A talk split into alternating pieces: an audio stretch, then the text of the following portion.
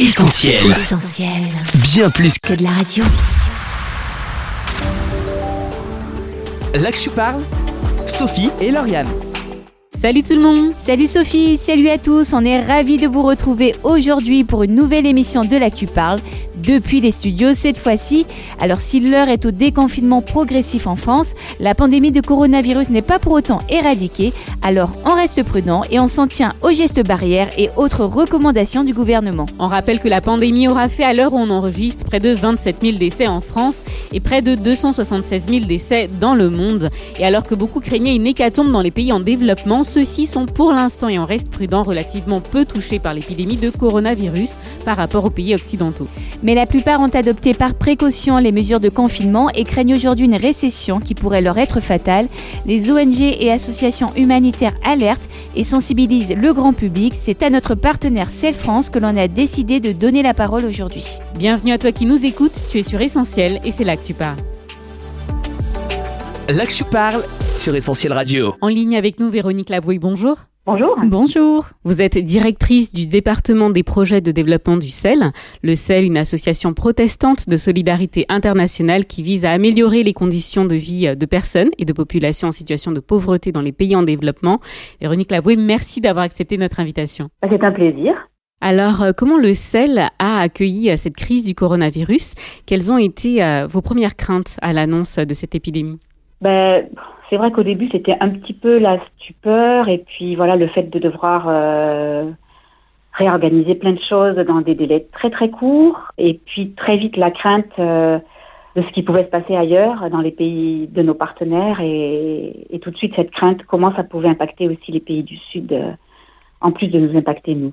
Et c'est vrai que dès le début, quand il a commencé à y avoir des cas en France et où nous on était dans cette dans cette phase de réorganisation avec le, confinement qui se profilait, on a reçu très très vite beaucoup de messages d'encouragement de nos partenaires, surtout nos partenaires africains avec qui on est en lien euh, de façon très régulière, qui tout de suite nous ont dit mais euh, écoutez nous on prie pour vous, gardez courage, ils nous ont envoyé euh, je sais pas combien de fois on a reçu en quelques jours le psaume 91, donc vous en crois à. Hein qui dit que voilà l'Éternel est pour nous un refuge et puis euh, ils nous ont dit qu'ils priaient pour nous et bon moi je sais que c'est vrai parce qu'ils ont souvent une pratique de prière euh, qui est bien plus euh, établie que, chez nous et, et c'est vrai qu'on a été très touchés dès le début par leur prière pour nous et leur soutien.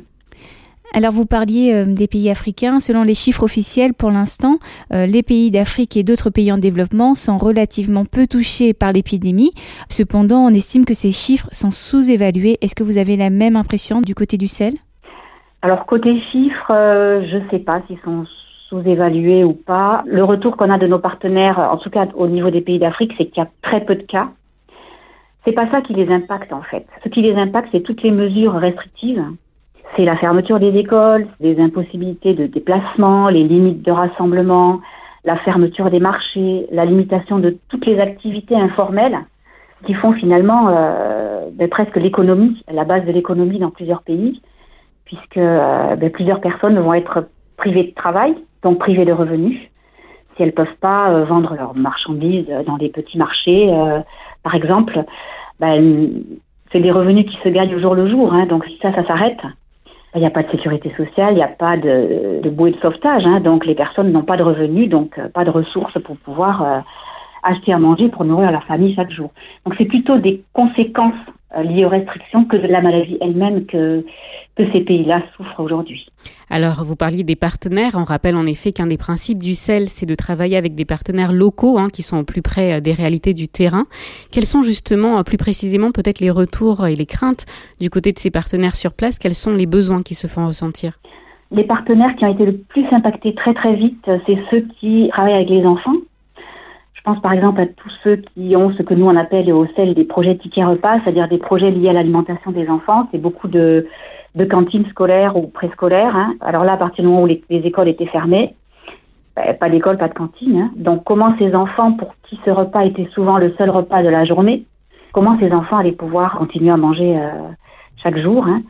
Donc les partenaires, ils ont très très vite réagi. En fait, ils ont euh, tout de suite utilisé euh, la subvention qu'on leur envoie pour faire les repas dans les cantines, pour distribuer des kits de vivres pour les enfants. Et puis, euh, ben souvent, ils ont rajouté un petit peu plus pour que ça puisse servir aussi à la famille. Hein. Euh, donc, ça va être, je sais pas, moi, un sac de riz, de l'huile, du sucre, sur souvent aussi du savon. Le lavage des mains est devenu quelque chose de très important. Donc, c'est eux qui ont été tout de suite, tout de suite, très vite impactés et qui ont réagi le plus vite en mettant en place des choses tout de suite dans les premiers jours où les écoles ont été fermées. Bien sûr, il y a d'autres partenaires qui ont été très vite touchés aussi pour toutes les actions liées au développement, hein, puisque à partir du moment où il y a des restrictions de déplacement, ben, ça complique quand même le quotidien de tous ceux qui travaillent en fait. Hein. Donc, euh, ils ont dû tout de suite euh, se réadapter et notamment tenir compte des plus pauvres, des plus faibles et, pouvoir leur apporter une aide euh, quotidienne. Alors, Celle France, c'est entre autres des projets de développement, l'assainissement de l'eau, l'agriculture, les tickets repas, vous l'avez mentionné, la santé aussi. Dans quelle mesure ces projets qui étaient euh, mis en place ont-ils été impactés par la pandémie du Covid-19 Alors, ça dépend des projets et ça dépend des activités du projet. Je pense, par exemple, euh, les projets agricoles. Bon, ben, un paysan dans son champ, il va pouvoir continuer à cultiver, hein, même s'il y a le Covid, on l'a vu en France, euh, même s'il y a des mesures restrictives. Par contre, ce qui a impacté euh, nos partenaires, c'est par exemple la tenue des formations.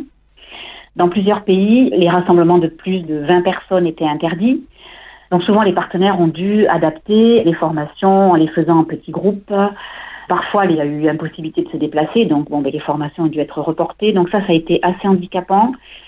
D'autres projets qui ont été impactés aussi, je pense par exemple aux projets liés à la microfinance où les certaines personnes bénéficient de petits prêts pour euh, mettre en place des activités génératrices de revenus, comme euh, des petits commerces. À partir du moment où les petits commerces ont été fermés, ben, bien sûr, les, les personnes n'ont pas pu rembourser leurs prêts, donc ils ont dû décaler les, remboursements, réorganiser un petit peu les prêts. Il y a d'autres partenaires pour lesquels il y a eu obligation ben, de mettre des masques pour continuer leurs activités. Donc c'était plutôt des ralentissements de certains projets. Mais bon, beaucoup de projets ont continué hein, leurs activités avec des adaptations, toujours pour respecter le, cadre légal. Par contre, j'allais dire, un des atouts de nos partenaires, c'est qu'ils sont en permanence en contact avec la communauté.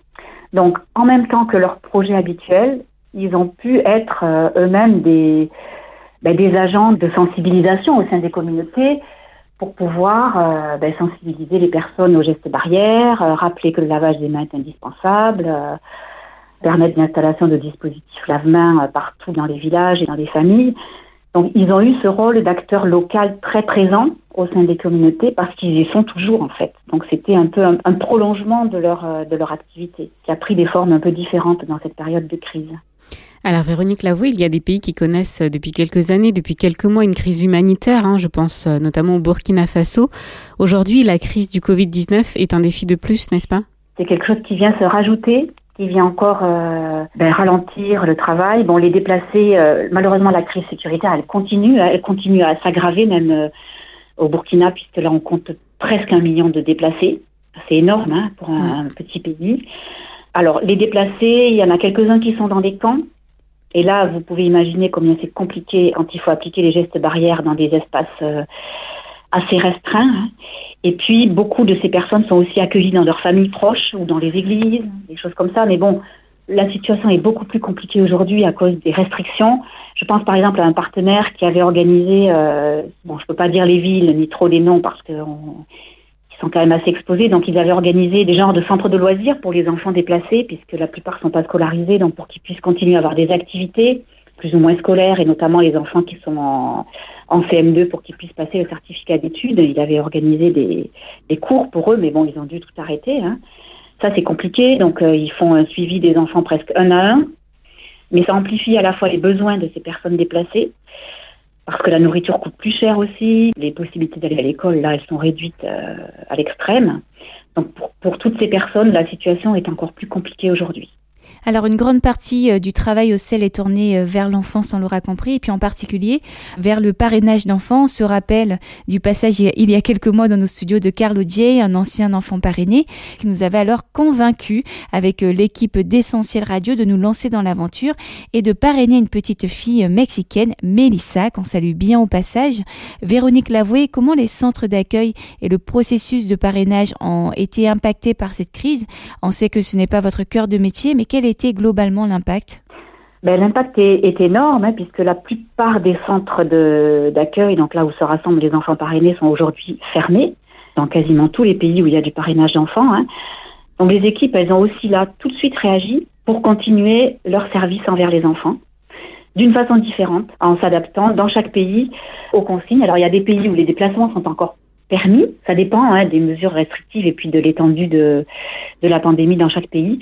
Donc chaque fois que c'est possible, les responsables du centre de parrainage, ils vont visiter les familles des enfants parrainés régulièrement pour prendre des nouvelles, pour les accompagner, pour distribuer aussi des kits alimentaires et des kits euh, de lavage des mains. Hein. Pareil, c'est toujours un petit peu le, même travail pour prendre des nouvelles des familles. Euh, il y a des familles qui ont des grosses, grosses difficultés économiques aussi, puisque souvent les parents ne peuvent plus aller travailler à cause de l'interdiction des déplacements.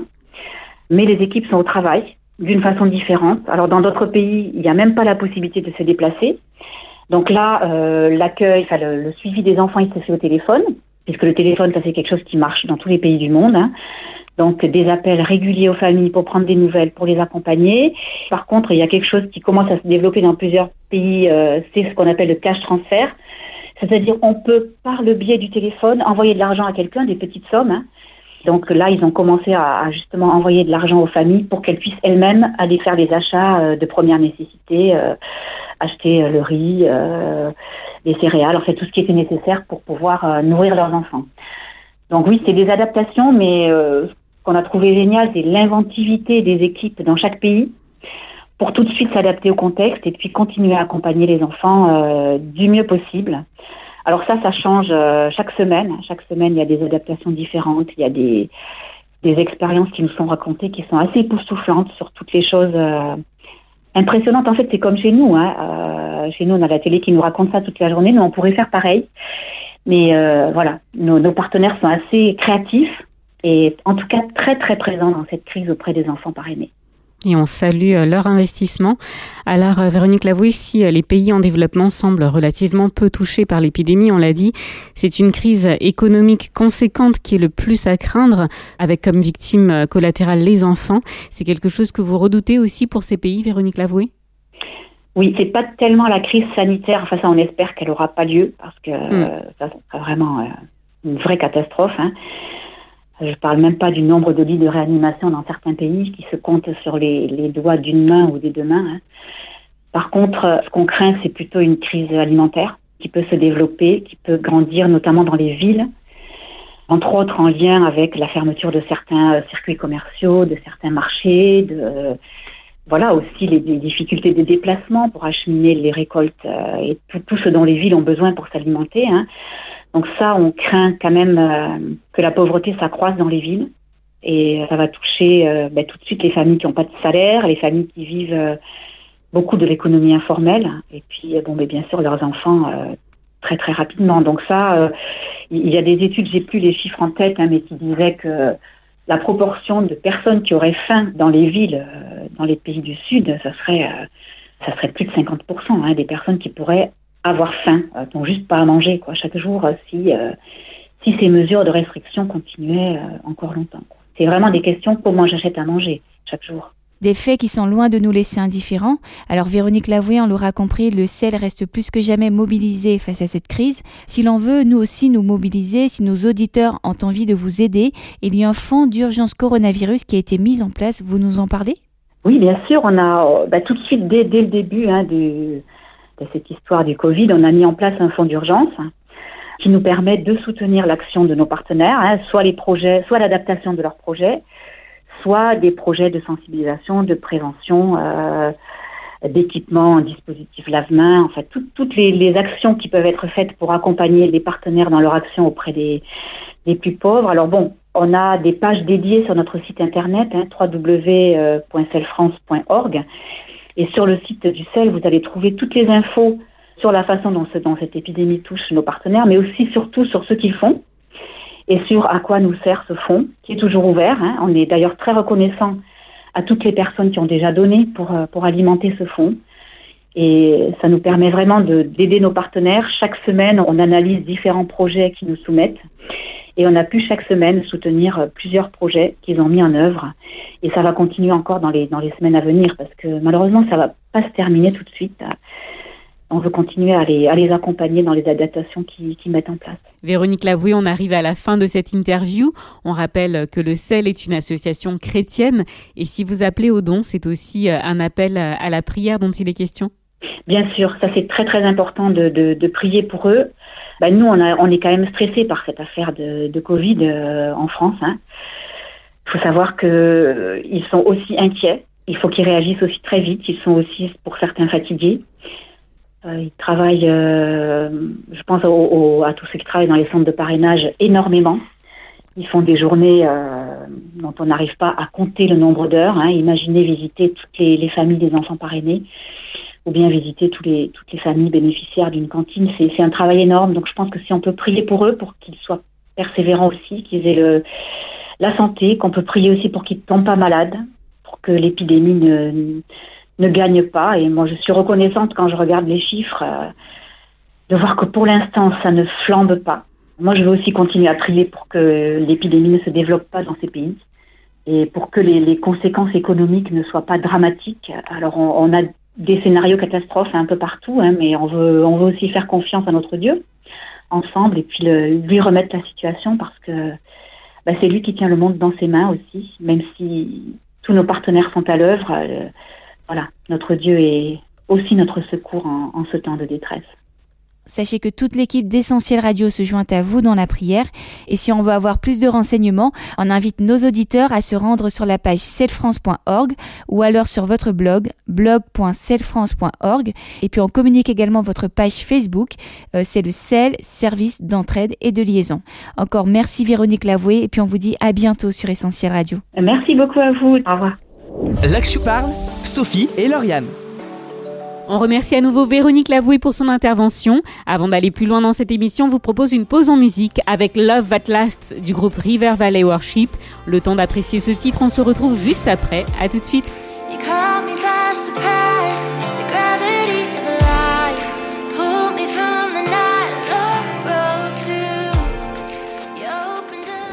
Que parle, Sophie et Lauriane. Vous êtes dans l'Actu Parle. En première partie d'émission, il a été question de l'action du sel en faveur des pays en difficulté dans ce contexte de coronavirus. Et on aborde maintenant notre deuxième partie avec le témoignage de Christian Blanc, guéri du coronavirus. L'Actu Parle, Sophie et Lauriane. Bonjour Christian Blanc. Bonjour. Vous êtes pasteur de l'Union nationale des assemblées de Dieu de France et vous êtes le président du CNEF, le Conseil national des évangéliques de France.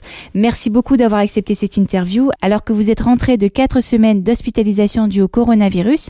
Avant de revenir sur ce que vous avez vécu, on se permet de vous demander comment vous allez. Eh bien, pour tout vous dire, je vais beaucoup mieux. Mhm. Je ne dirais pas que c'est encore la grande forme, que je vais bien, que j'ai tout récupéré, non. Il y a encore quelques réglages à faire dans mon corps, mais c'est en bonne voie et j'ai bon espoir. Hum, on est contente de l'entendre. Alors Christian Blanc, vous avez donc été euh, contaminé par le Covid-19. Quels symptômes euh, avez-vous développés au début de la maladie?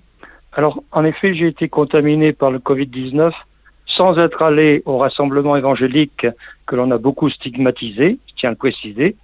J'ai fait plusieurs voyages à Paris et j'ai emprunté les transports en commun et je pense que c'est là que j'ai été contaminé.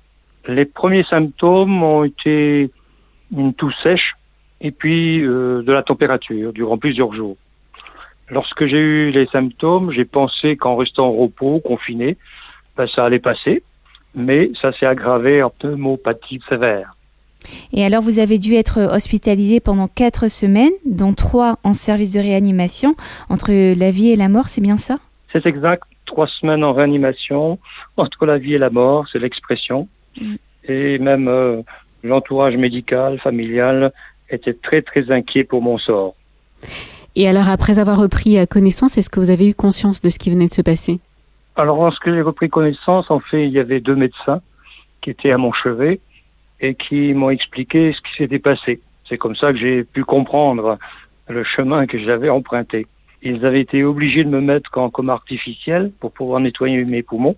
Et à mon réveil, j'ai retenu une des paroles qui m'a frappé. Le médecin m'a dit, vous revenez de loin, mais vous êtes tiré d'affaire. Dans trois mois, ce ne sera qu'un mauvais souvenir.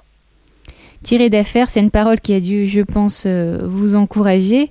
Alors, euh, tout n'était pas fini hein, quand on vous a annoncé ça. Vous êtes passé euh, par la suite par un programme de rééducation parce que vous l'avez dit vous-même, vos poumons étaient particulièrement atteints, mais vous avez fait des progrès fulgurants, n'est-ce pas?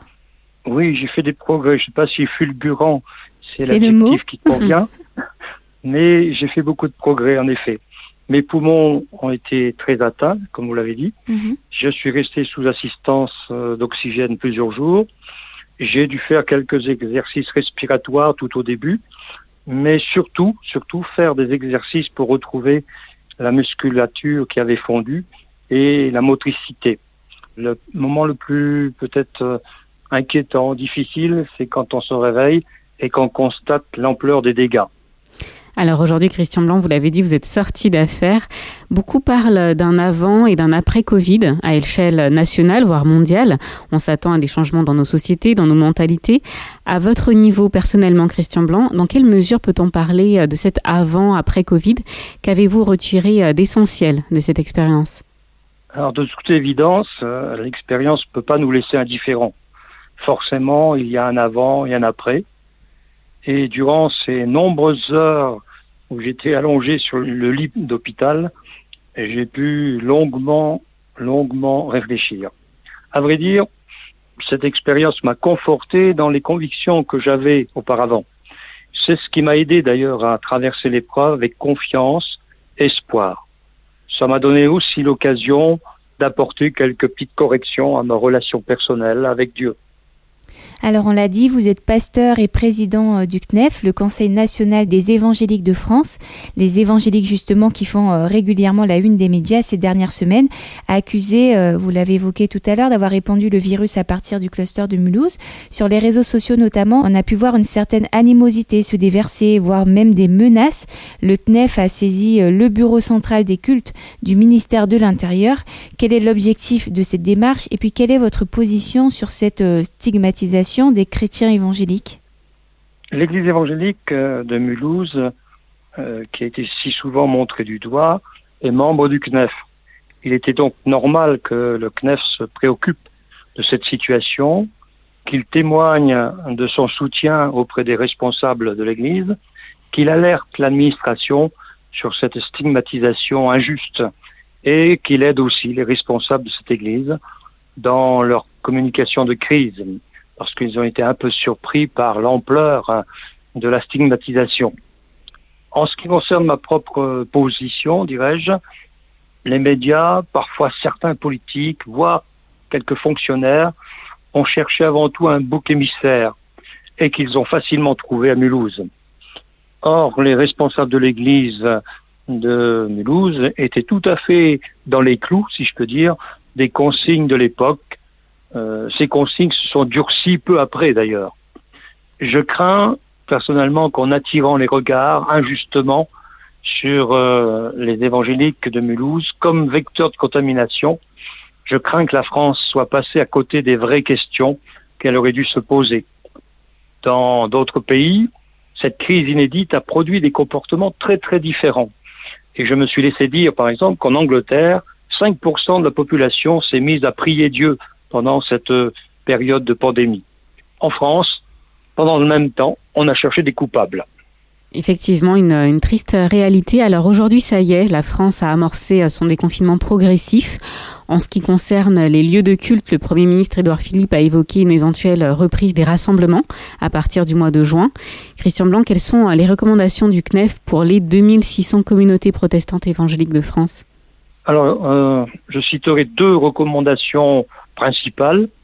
La première, elle consiste à encourager les membres du CNEF à suivre scrupuleusement les consignes gouvernementales et préfectorales, j'allais même dire à suivre d'une manière exemplaire les consignes gouvernementales et préfectorales, et les délégués départementaux sont les interlocuteurs privilégiés auprès des préfectures, et ils peuvent faire le lien ainsi entre les églises évangéliques du département et le préfet ou la préfète.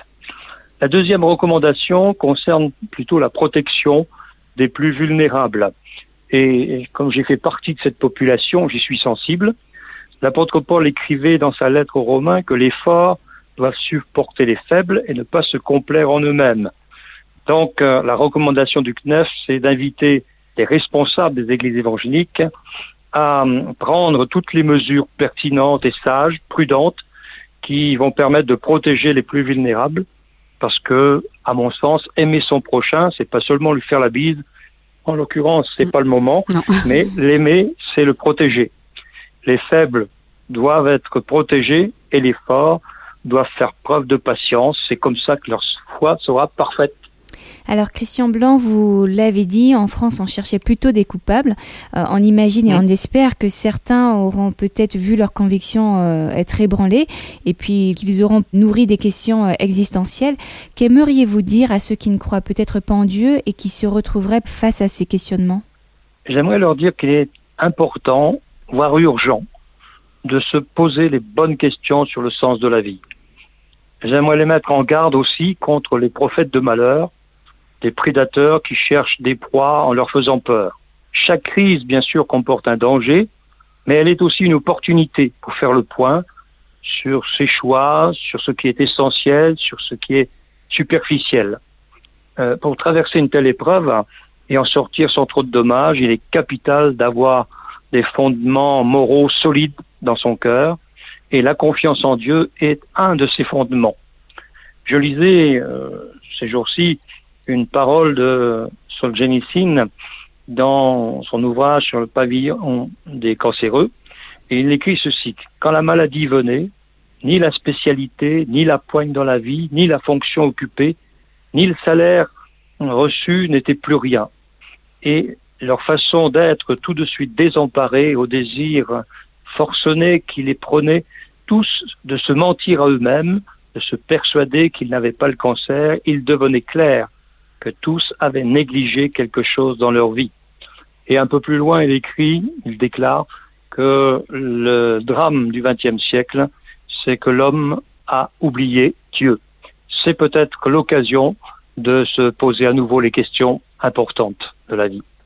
Effectivement, des questions essentielles. Alors, euh, cette crise, nous la traversons tous et les chrétiens ne sont pas épargnés hein, par l'épreuve, la maladie ou le deuil. Quel mot également peut-être Christian Blanc à destination euh, des chrétiens qui nous écoutent?